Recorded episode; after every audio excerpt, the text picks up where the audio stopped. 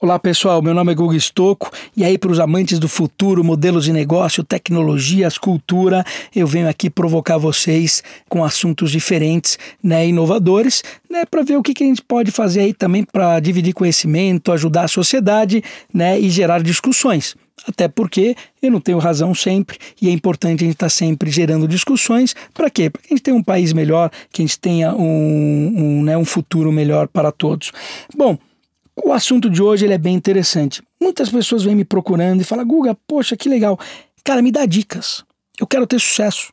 Eu quero ter sucesso na vida, né? Eu trabalho, eu trabalho, trabalho muito, nunca trabalhei tanto na minha vida e não ganho dinheiro. Né? Então eu estou perdido, eu não sei exatamente o que eu tenho que aprender, né? eu não sei o que, que eu preciso mudar. Como que eu faço para ter sucesso?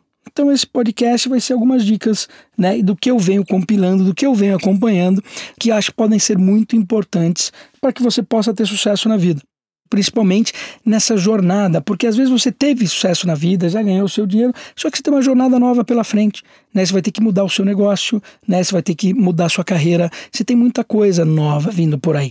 A gente precisa entender tudo isso. Então vamos lá para algumas dicas que eu acho importantes.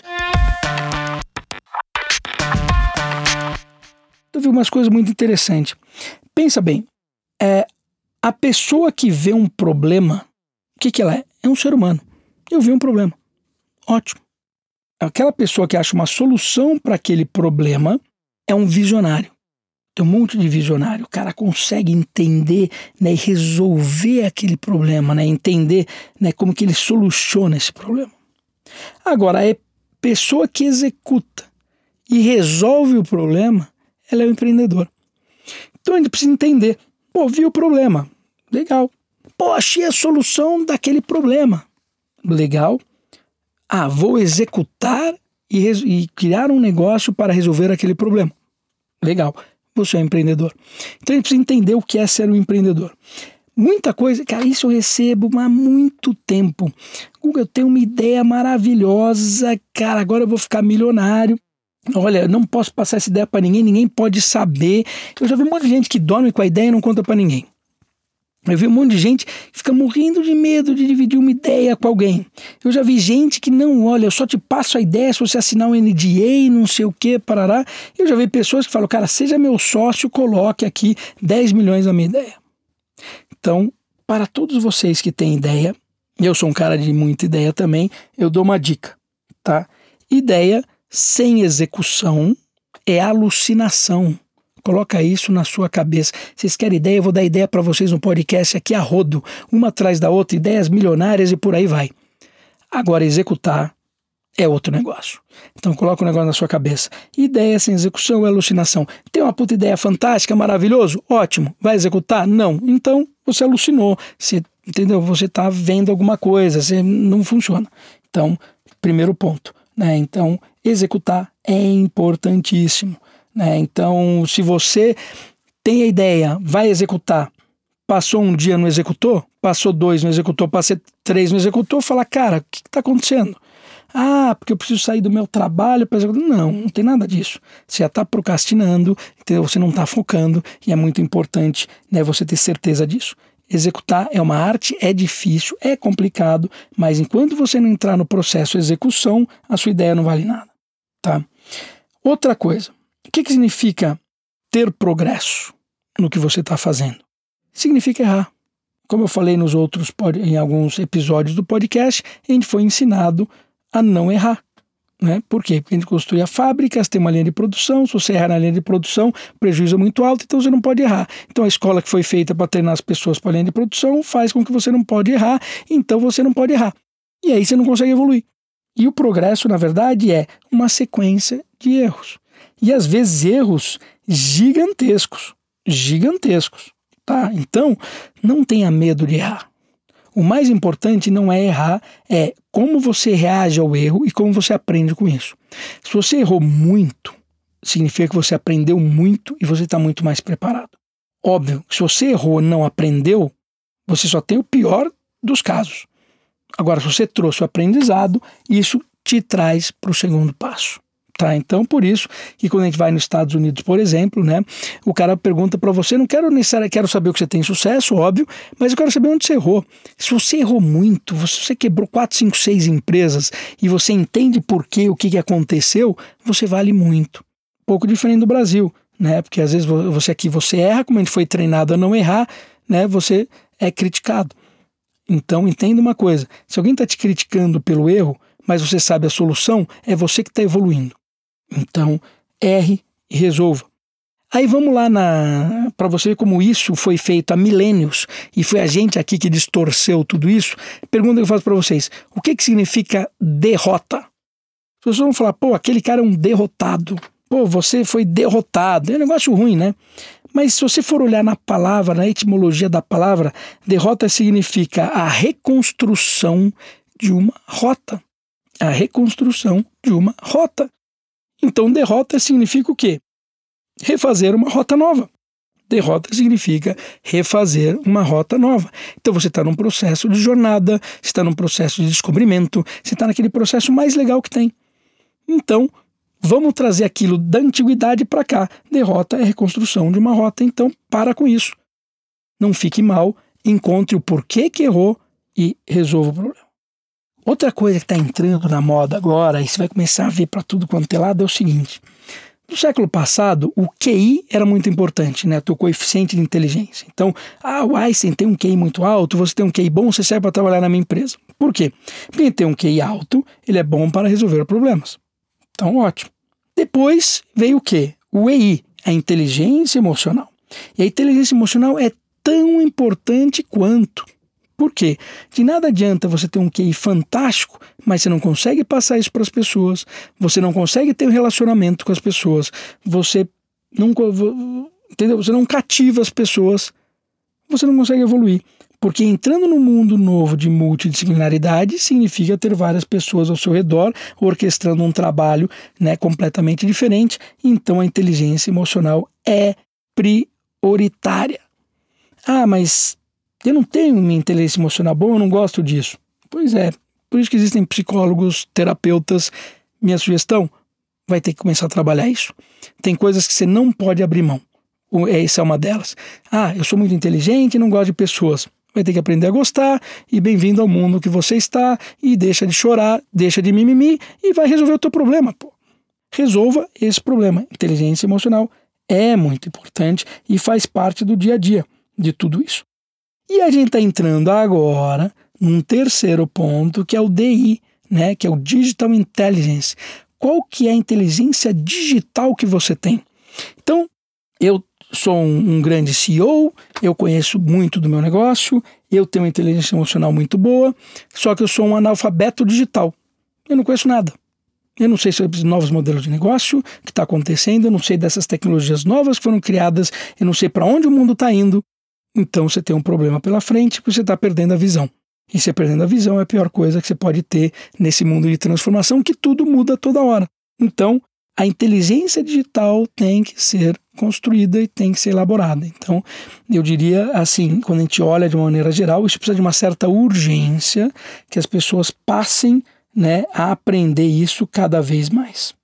Outro ponto importante aqui, que eu acho que é o seguinte: é, muitas pessoas falam, poxa, eu trabalho pra caramba, trabalho, trabalho, trabalho, trabalho, trabalho, trabalho e não ganho dinheiro.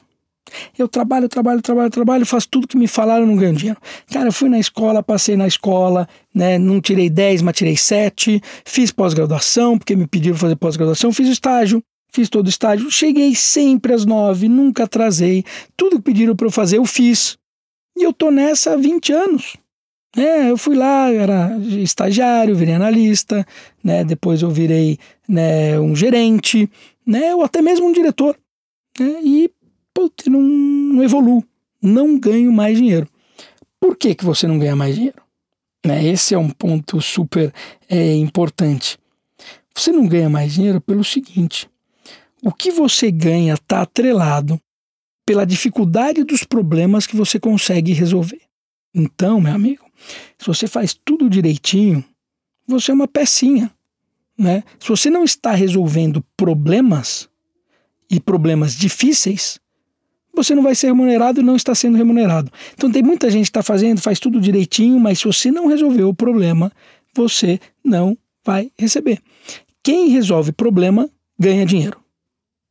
E é interessante, eu estava no Vale do Silício, né, aí na, nesses tempos aqui no começo do ano, e aí você chega lá no campus, né, do Google, mesmo do Facebook, você não vê ninguém. Você fala, não é possível, cara, como que esses caras estão dominando o mundo, né, estão criando tudo isso, e cadê ele? Não está todo mundo trabalhando que nem uns loucos aqui dentro?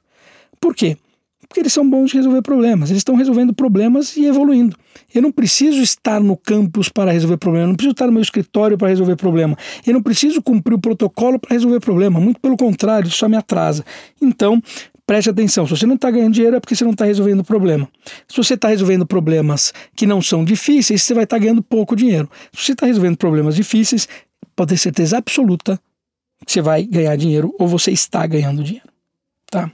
Uh, outro ponto para a gente entender referente a sucesso. Né?